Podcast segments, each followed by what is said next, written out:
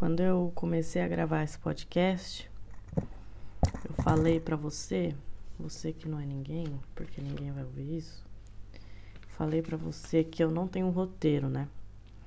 Só que o que aconteceu é que ontem eu tava assistindo Eutônia, aquele filme da patinadora do gelo. Massa demais, Margot Robbie. Perfeita. E aí eu acabei fazendo um pequeno roteiro que eu queria comentar umas coisas sobre sobre esse filme, tá? E a verdade, o último episódio que eu falei sobre A Chegada, o filme A Chegada com Amy Adams, eu pensei assim, pô, podia fazer umas avaliações de filme nesse podcast, porque o filme e a vida, eles têm muito em comum, né? Até porque quando a pessoa tá fazendo o filme, ela tá viva, então. Né? Pode ser que não, né? Às vezes pode, pode ser, chegar um, filme aí que as pessoas estão mortas. Né? Você pode, você pode ver aí os outros. Acabei de dar um spoiler. Mas esse filme já é também de, sei lá, acho que eu não tinha nem nascido quando esse filme foi feito. Lembrando que eu tenho 23 anos agora em 2020. Então você tá ouvindo isso aí daqui uns anos, pode ser que eu seja mais velha já.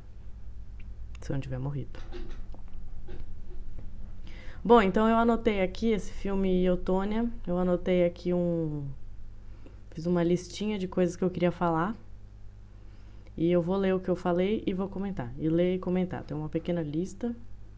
Mas eu acho interessante que eu tenho umas coisinhas para comentar. Não é muito, tá? Também eu não sou nenhuma nenhuma expert no que eu tô falando, mas eu acho que vocês vão gostar. Então vamos lá. Fizeram computa... Nossa, já tô lendo errado. Fizeram computação gráfica para Margot Robbie patinar no gelo ou arranjar uma dublê foda. Nossa, foi sem entonação nenhuma. Nenhuma. Olha só, eu pareço. Parece que eu acabei de sair do BBB. Né? Que a pessoa lê no BBB. Fizeram uma computa sabe, né? Bom, enfim. Vou ler de novo. Fizeram uma computação gráfica para Margot Robbie patinar no gelo ou arranjar uma dublê foda, né? E se ela aprendeu a patinar, qualquer pessoa pode? Existe esse dom aí? É, de patinar? Porque deve ser difícil pra caralho. A resposta que eu tive para essa pergunta, se, se eles arranjaram uma dublê ou se foi uma computação gráfica, foi ambos, né? Eu acredito que colocaram a cara dela o tempo todo numa patinadora. Né? Uma patinadora muito, muito parecida, assim, de, de corpo. Ou às vezes não, né? Às vezes também isso é computação gráfica. Às vezes era um homem. Às vezes era um homem de 53 anos patinando. Uma barriguinha de chope e conseguiram transformar ele na Margot Robbie. E aí com isso eu penso, pô, será que eu também não poderia ser a Margot Robbie? Porque assim, né, vamos combinar. Um sonho de mulher. Será que será que não tem como eu ser também? Vou, vou procurar saber sobre isso. Se, se você quiser também, procure também. Tá bem? Tá bem, tá bem, tá bem. Então vamos lá. É, bom, a segunda pergunta era se. Se, se uma, uma situação do filme é saudável. Vamos lá. Tônia só conseguia ganhar e dar o seu melhor quando alguém a maltratava. Tanto que. Tanto que doer. Nossa, olha aí.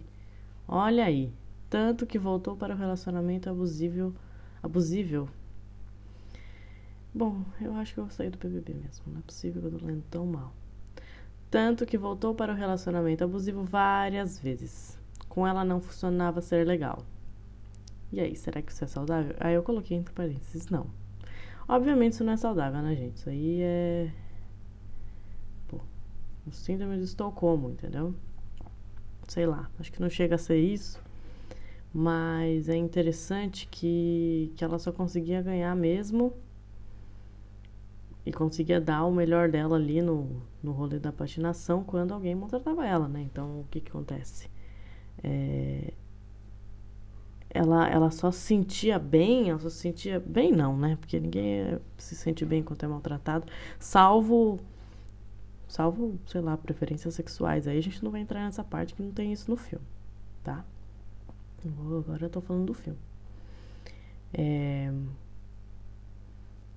Então, o que que eu acho? É... Pô, a mãe dela tratava ela mal pra caralho, né? A única forma de amor que ela conhecia, amor entre aspas, né? Porque a mãe dela nunca amou ela. Espero que não, né? Porque se ela amou algum momento, pelo amor de Deus. É... A única forma de amor que ela conhecia ali era a da mãe dela maltratando ela, né? Era o, o jeito que, que a mãe dela fazia ela se sentir enquanto ela, ela não dava o seu melhor. A gente pode dizer que às vezes pode funcionar você falar, pô, o seu imbecil, você não vai fazer direito. Às vezes seu chefe te dá uma dessa e você fala, pô, pô, foi mal. Aí você nunca mais faz porque você lembra da sensação ruim. Talvez isso, isso seja uma, uma boa teoria, né? Só que não é o mais saudável, né? Não é, não é saudável porque foi assim que ela entrou nesse relacionamento abusivo que o cara quase matou ela. Eu também não sei até onde esse filme é verdade, né? Porque em teoria é como se fosse um, um, uma biografia, só que tem umas coisas que não é verdade. Só que foi pesado quebrar a perna da menina, hein? Puta merda. Tudo bem que ela, em teoria, não teve a ver com isso, mas não foi, não foi legal, não. Se quebrasse minha perna, eu ia ficar bem chateado. Eu ia ficar com raiva também. Aí é o próprio. O pró, próprio. Não, não é o próprio, é o próximo. Próximo item da lista aqui. Eu odeio homem que mora com a mãe. Só isso que eu tinha pra dizer mesmo. Que tem aquele gordinho lá. Ah, eu não vou lembrar o nome dele, a característica dele é essa, então eu vou chamar ele de gordinho.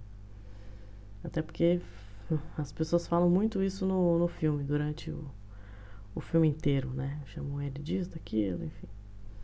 Bom, aquele menino lá que, que foi quem encomendou lá matar a perna, matar a perna, quebrar a perna da menina, é, ele mora com a mãe, né? E aí ele se acha, ele se acha muito e ele mora com a mãe. Não que assim, a, a gente, eu sei que nós millennials, millennials, a millennials, é, é, nós, nós millennials, millennials, a gente está cada dia mais distante, mais. É, como se diz? A gente está cada dia mais longe de sair da casa das nossas mães antes dos 30. Às vezes a gente nem sai, né? Acontece também, eu não vou te julgar. Só que o problema é a personalidade homem que mora com a mãe. Entendeu? Eu tenho muito para falar sobre isso. Mas eu vou falar só um pouquinho, porque esse podcast é sobre o filme Eutônia. É, o de hoje, né? O, próximo pode ser que eu, que eu volte a, a, pegar esse assunto, mas vamos ver. Bom, então a característica do homem que mora com a mãe, ele, bom, ele grita, ele, ele fica pensando, ele fica é, achando que o mundo, o mundo é dele, sabe? Mas ali é porque o mundo é dele ali dentro da casa da mãe, porque a mãe, ah, filho, você quer um leitinho com chocolate? Ah, filho, não sei o quê. E aí eles, têm também um jeito muito particular de se vestir, que é o mais brega possível. É, eles também têm um jeito de se comportar na internet. Você pode ver aí, não sei, 70% dos direitistas aí, dos bolsonaristas, você pode ter certeza que mora com a mãe. Ou tem 13 anos, ou mora com a mãe, ou os dois, no caso, né? Porque você tem 13 anos, espero que você more com sua mãe. É, ou é aquele tiozão que toda foto de perfil é ele tá de óculos escuro. Isso aí, sem dúvida. Bom, próximo item da lista. Queria namorar um homem de bigode. O, o marido da Tony ali naquele no filme, o Jeff, né? Ele, eu fiquei pensando, pô, é um homem muito bonito. Aquele ator muito bonito. E eu acho, eu pensei que a principal característica para ele ser bonito era o bigode, porque não, não existia outra coisa que fazia ele ser bonito, uh, além de ser branco. Né? Porque gente, vocês sabem que existe isso, né?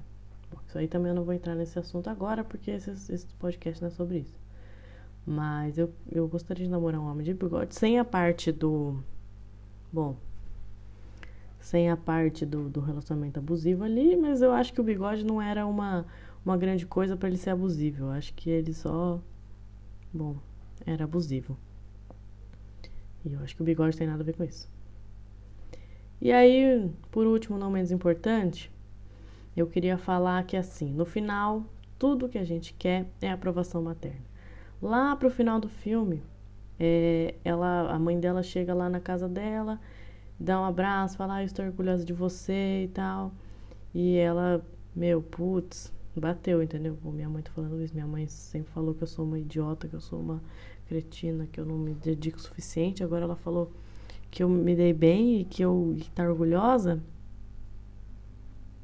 E aí ela entra em paz. Ali você sente que ela entrou em paz naquele momento, que podia morrer ali. E aí depois a gente descobre que a mãe dela só falou aquilo pra, pra gravar ela falando que sabia da menina e mandar ela pra cadeia. E. Mas é isso, né? Mesmo que de, de mentira, eu acho que uh, é uma, uma é uma questão, como vou dizer assim, uma questão unânime. Isso, essa palavra que eu queria.